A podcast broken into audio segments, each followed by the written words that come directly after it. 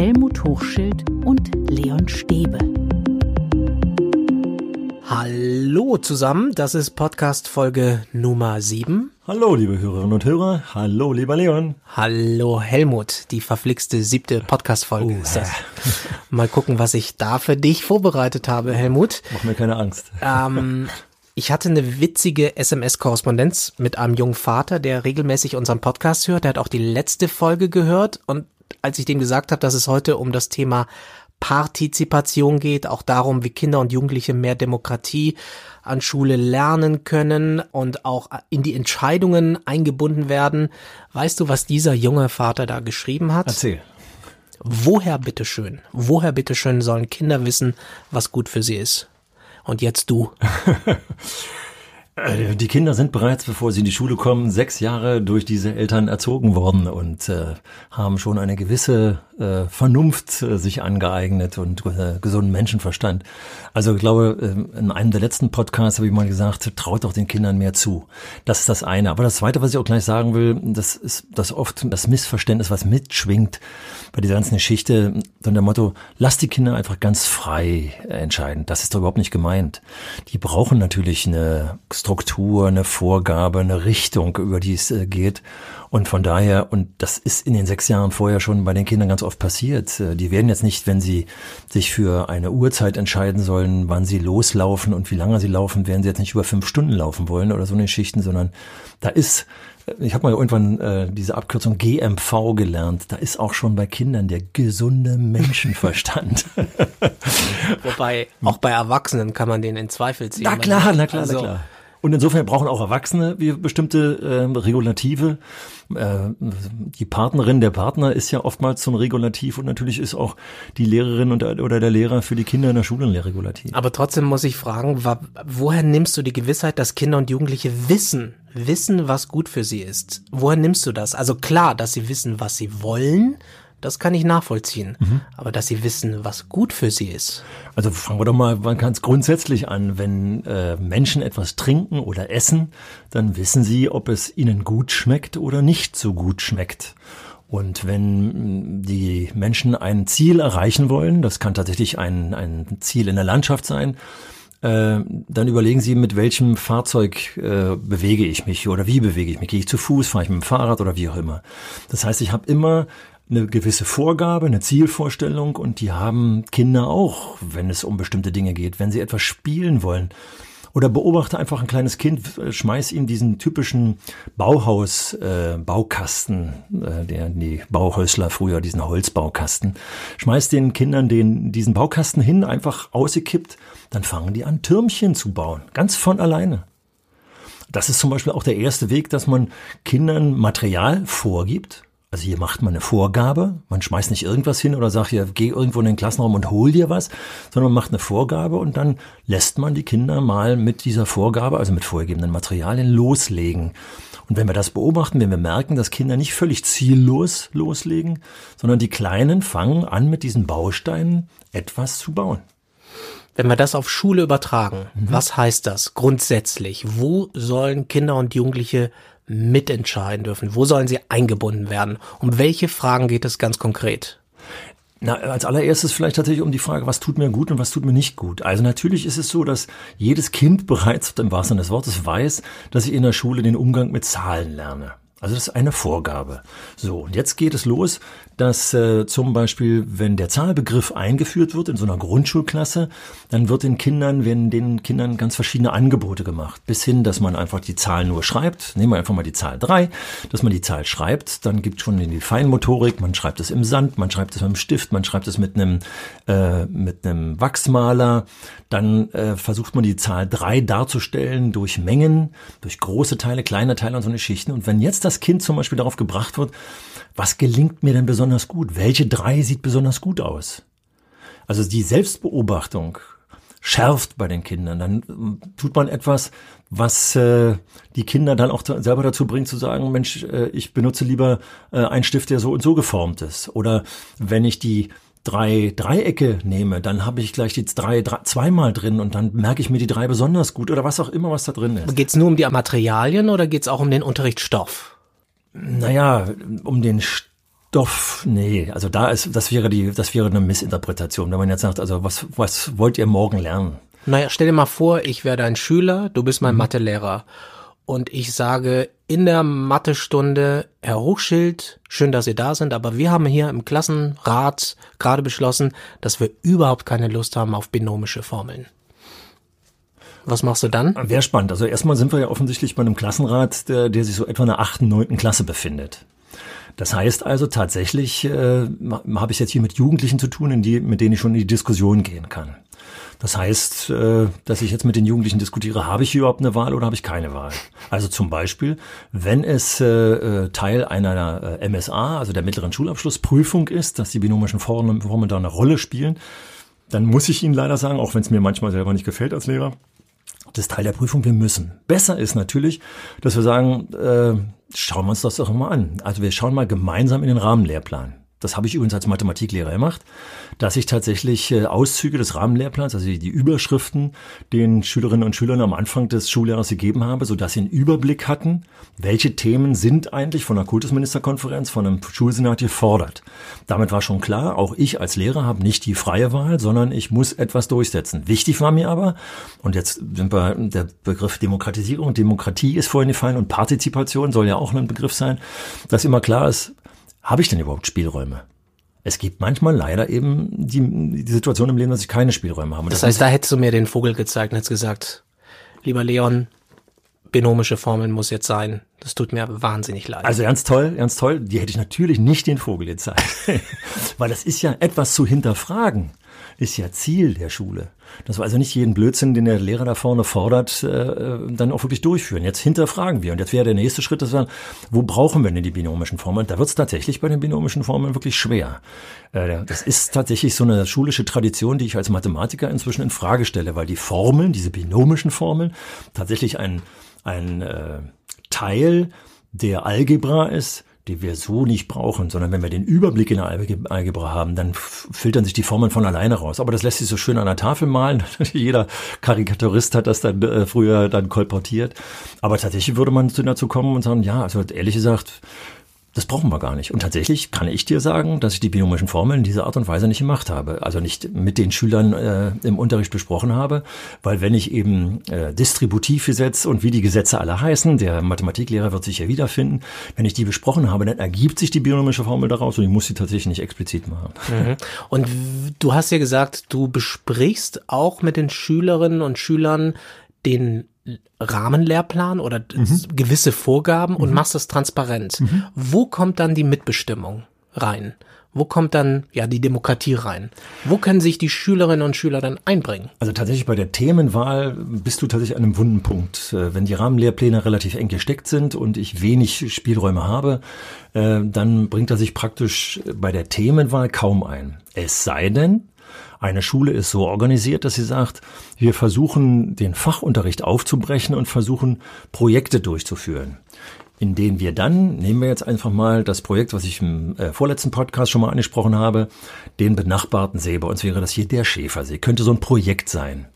Dann geht es los, äh, dass wir sagen, welche äh, Fragen können wir denn stellen? Wie viel Quadratmeter Fläche hat dieser See? Schon haben wir einen Teil der Mathematik mit drin wie viel Kubikmeter Wasser passen da rein? Braucht die Seetiefe noch? Und ich müsste mich jetzt hier annähern, weil die Seen ja nicht so schön äh, geometrische Form sind, dass wir hier gleich mit normalen Vierecken oder sowas rankommen. Also da können wir eben über Projekte, können wir umgekehrt sagen, wir haben jetzt haben jetzt das Projekt Schäfersee und schauen mal, welche mathematischen Anteile, die biologischen Anteile liegen auf der Hand und, und, und. Dann gehen wir andersrum vor dann haken wir praktisch im Rahmenlehrplan, und das machen einige Schulen, die sehr viel projektartig arbeiten, dass sie sagen, wir wollen eben nicht unbedingt die Fächer abbilden und dann eben die Vorgabe machen, in Mathematik muss ich jetzt in diesem Schuljahr diese zehn Themen abarbeiten, sondern ich sage, wir haben auch noch drei Projekte, und schauen mal, ob wir nicht etwas aus dem Rahmenlehrplan Mathematik über diese Projekte abarbeiten was dann letztendlich, wie wir schon ein paar Mal besprochen haben, viel äh, klarer wird, weil ich hier zum Beispiel auch jetzt, und jetzt kommt der zweite Teil der Antwort, du hast ja gefragt, wo haben die eigentlich die Möglichkeit auszuwählen? Bei den Inhalten habe ich jetzt klar gemacht, nur begrenzt, es sei denn, ich arbeite in Projekten, aber jetzt geht es über die Methoden. Also wie näher ich mich einem Stoff an, einem, einem Inhalt, einem Wissensinhalt?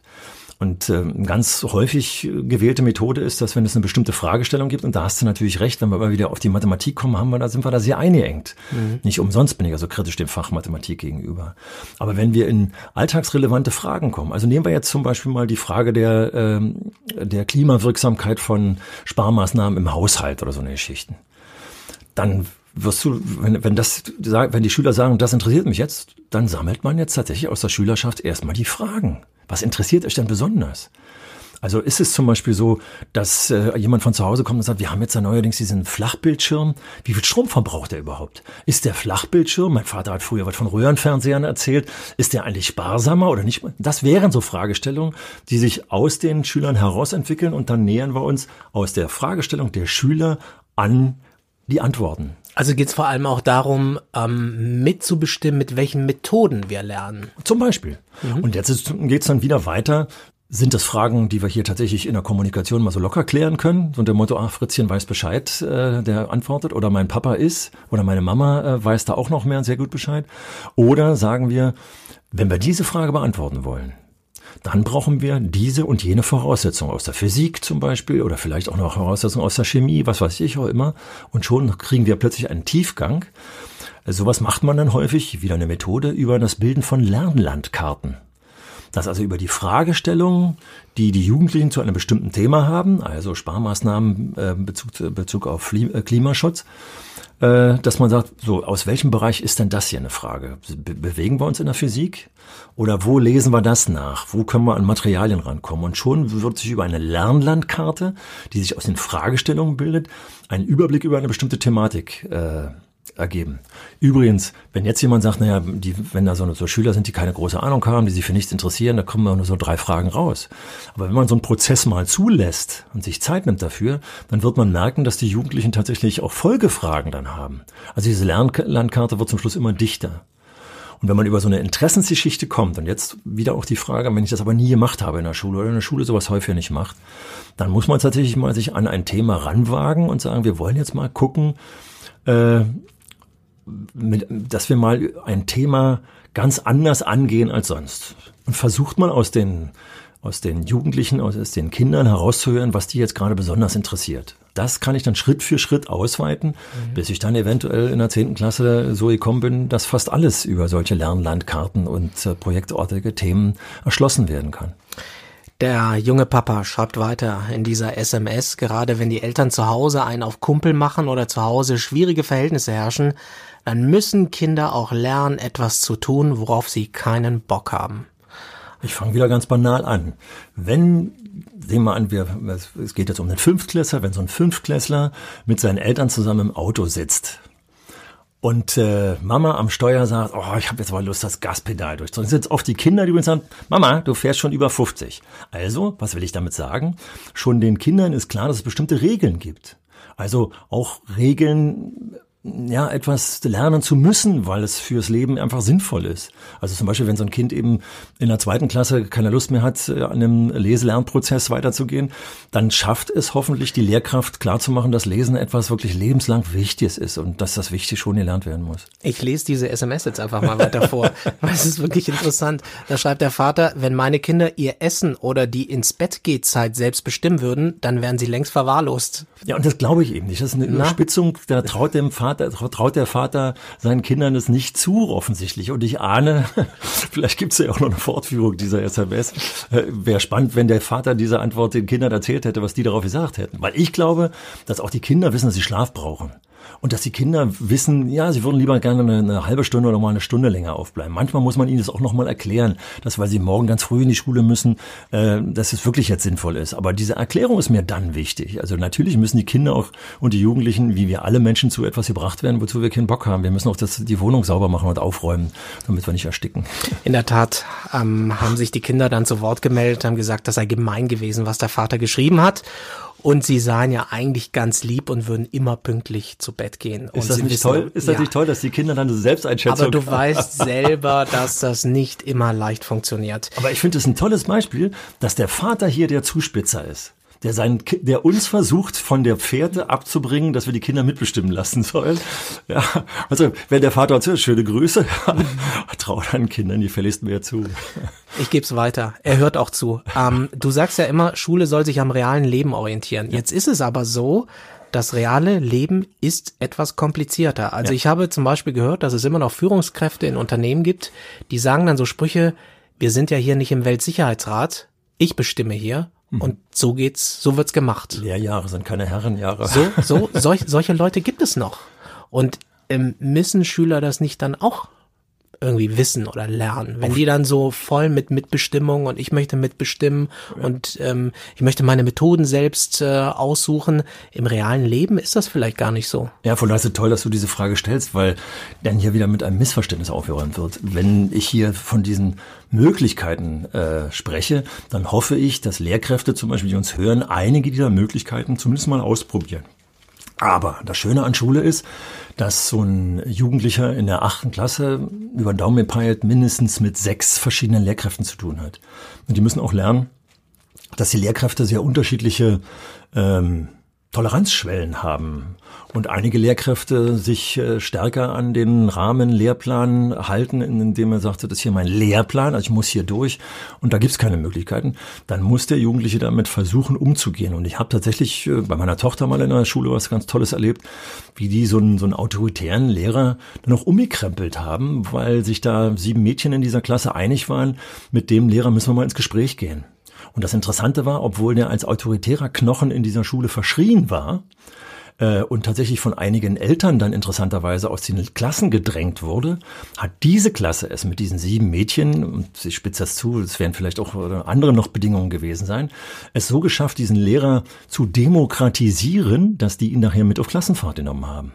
Also auch das geht. Also dass ich merke, dass dann auch äh, Jugendliche dazu äh, fit gemacht werden oder von mir ist auch schon Kinder, sagen, ich versuche trotzdem mal im Gespräch, ob ich den nicht ändern kann. Und wenn es nicht geht, na, dann muss ich mich natürlich auch auf bestimmte Bedingungen einlassen ich gebe dir mal ein anderes Beispiel von Mitbestimmung aus meiner Schulzeit. also folgendes. Es ging ums Schullandheim, es ging um die Frage, fährt die Klasse, wohin fährt die Klasse? Mhm. Ausflug, erster großer Ausflug. Mit Übernachten woanders. Siebte, achte Klasse, Schullandheim hieß es damals in Baden-Württemberg. Und es ging um die Frage, geht's an die Nordsee oder geht's also nach Amrum oder geht's in den Schwarzwald? Äh, und ich war so für die Nordsee. Es war wirklich, und dann wurde tagelang diskutiert. Am Ende gab es diese ganz große Abstimmung, wohin ging's? Und weißt du, wer gewonnen hat? Welches Ziel? Nicht du. Natürlich nicht ich, nicht Amrum, nicht die Nordsee, sondern von Stuttgart ging's in den Schwarzwald. Ich war so sauer. Also, es war ein demokratischer Prozess, mhm. okay, aber ich war, ich war so sauer Schön. Denn auch da musstest, das musstest du lernen, dass man damit umgehen muss, dass demokratische Prozesse Mehrheitsprozesse sind. Du warst ja offensichtlich in der Minderheit, du armer Kerl. Ja. Aber warum bist du so sauer gewesen? Wie, wie oft habt ihr denn solche äh, Abstimmungen durchgeführt im Schulalltag? Kam nicht so häufig vor. Eben da liegt der Fehler. Hättet ihr das öfter gemacht und wäre es zum Beispiel so gewesen, dass auch die nächste folgende Klassenfahrt, äh, vielleicht hätte es ja noch eine zweite dann zwei Jahre später gegeben, dann, wir haben hier so eine zweite, die größte Minderheit ist jetzt für Amrum, dann wollen wir nicht die nächste Klassenfahrt danach. Dann wäre, also stimmt man öfter ab, dann ist dieser Prozess häufiger. Du hast einen größeren Gewöhnungsprozess, wenn du in der Minderheit bist, dich daran zu gewöhnen, dass du in der Minderheit sein bist und lernst dann vielleicht daraus, dass du vielleicht hättest besser argumentieren sollen, hättest vielleicht schon konkreter planen sollen, hättest schon die, die tolle Jugendherberge mit dem Swimmingpool und mit dem direkten Meereszugang oder so. Also da sind, merkst, was da für Potenzial drin steckt, wenn man es häufiger macht. Wenn man das nur zweimal im Jahr macht, dann ist das Käse. Also wenn man das einübt. Es, die Geschichte hat noch einen Clou, nämlich folgenden.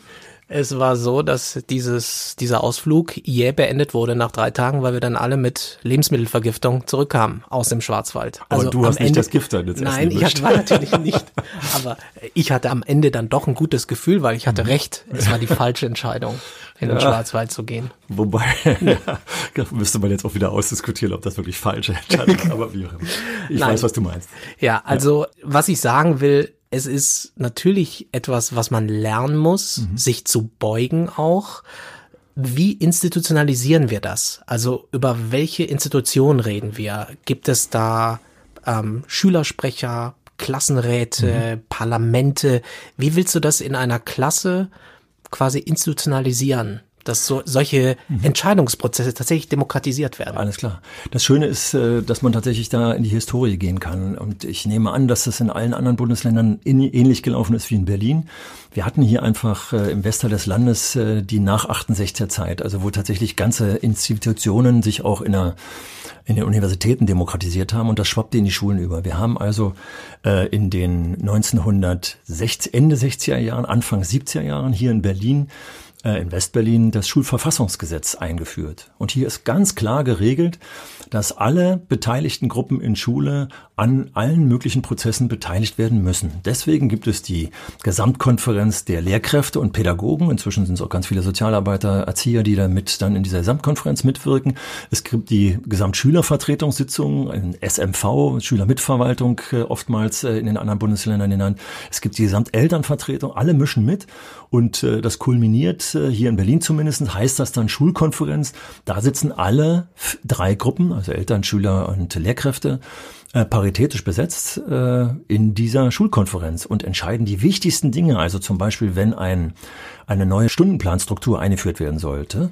Also wir haben es zum Beispiel in unserer Schule gemacht, dass wir irgendwann die Lehrerarbeitszeit anders verteilt haben. Wir gesagt haben, wir machen äh, aus unseren 45 Minuten 40 Minuten Stunden und aus diesen fünf Minuten, die wir pro Stunde einsparen, gehen wir projektartig Unterstützungsmechanismen und, und, und durch. Das musste von der Schulkonferenz abgestimmt werden und hier muss teilweise Lobbyarbeit betrieben werden. Also gerade die Lehrerschaft fühlt sich manchmal missverstanden nach außen hin und dann muss eben mit den Schülerinnen und Schülern gesprochen werden und dann muss in diesen Gremien, die dann in der Schule stattfinden, eine Menge äh, dann laufen.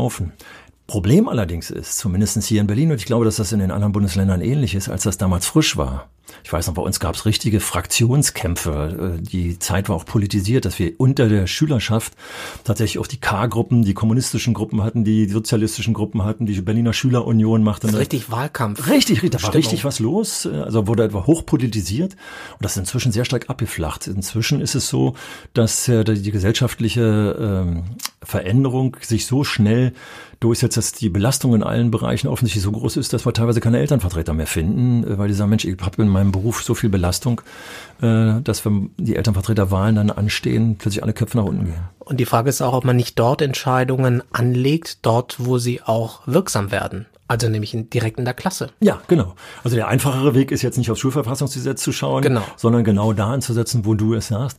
Und da ist mir nochmal wichtig, so einen wichtigen Ausgangspunkt äh, dafür zu nehmen.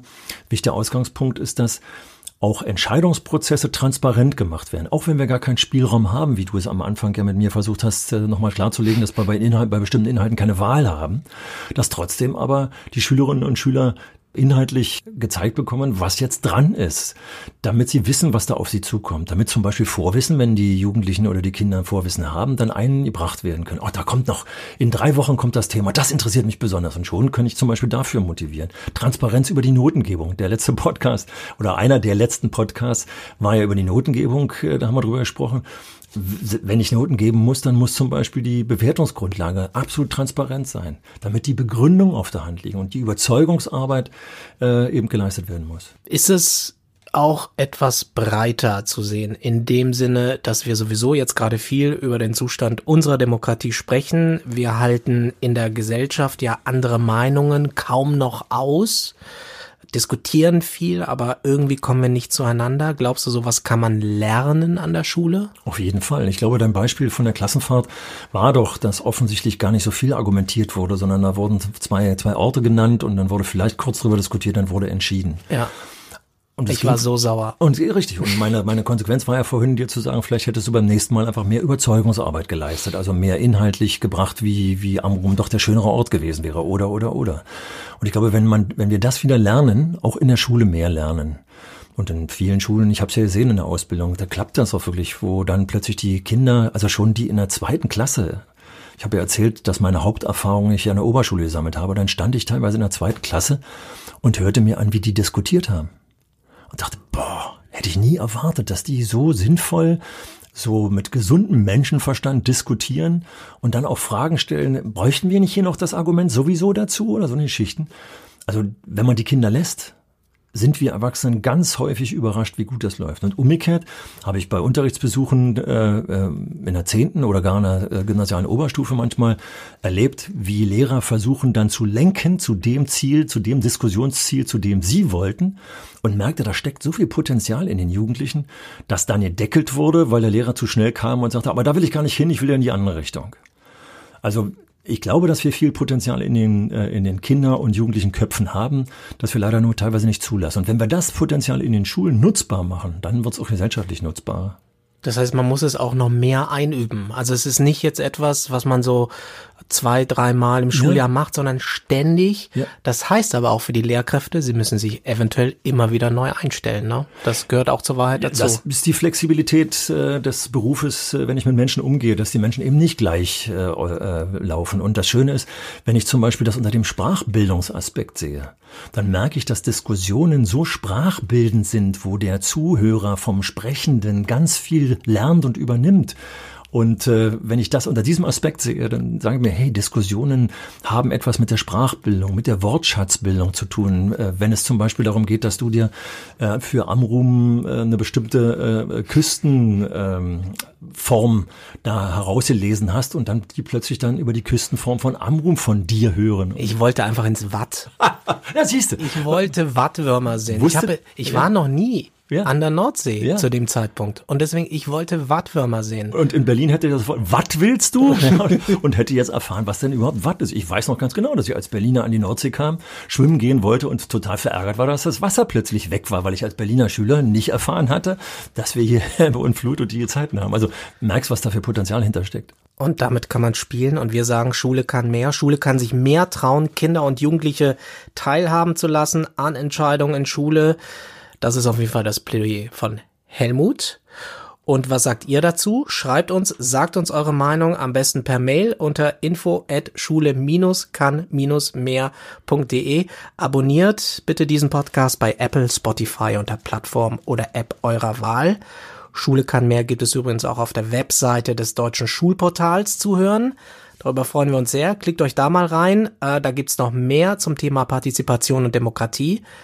Und in unserer nächsten Folge, Helmut, da geht es um die Frage, was brauchen wir für eine Struktur, damit Lehrkräfte nicht überfordert, gehetzt, gestresst sind, sondern dass dieser Job auch Spaß macht. Denn wenn er keinen Spaß macht, ist es Quark. Und das merke ich gerade, wenn du dieses Thema nochmal hier äh, auf das Tapet bringst. Wir werden ansetzen an dem, was wir heute gesagt haben. Wir werden ansetzen. Hast du einen Tipp? Hast du einen Kniff für Lehrer, die sagen, ah, die, dieser Job nervt gerade total oder die Tage ziehen sich wie Honig. Was hast du da gemacht? Ja, miteinander reden, mit jemandem reden, der ähnliche Probleme hat und schon erfahre ich, äh, dass Teamwork eine ganz tolle Entlastungsmöglichkeit ist. Und darüber reden wir dann in der nächsten Folge. Bis dahin, macht's gut. Leon und Helmut sagen Tschüss. Ja, tschüss, bis zum nächsten Mal. Schule kann mehr. Helmut Hochschild und Leon Stäbe.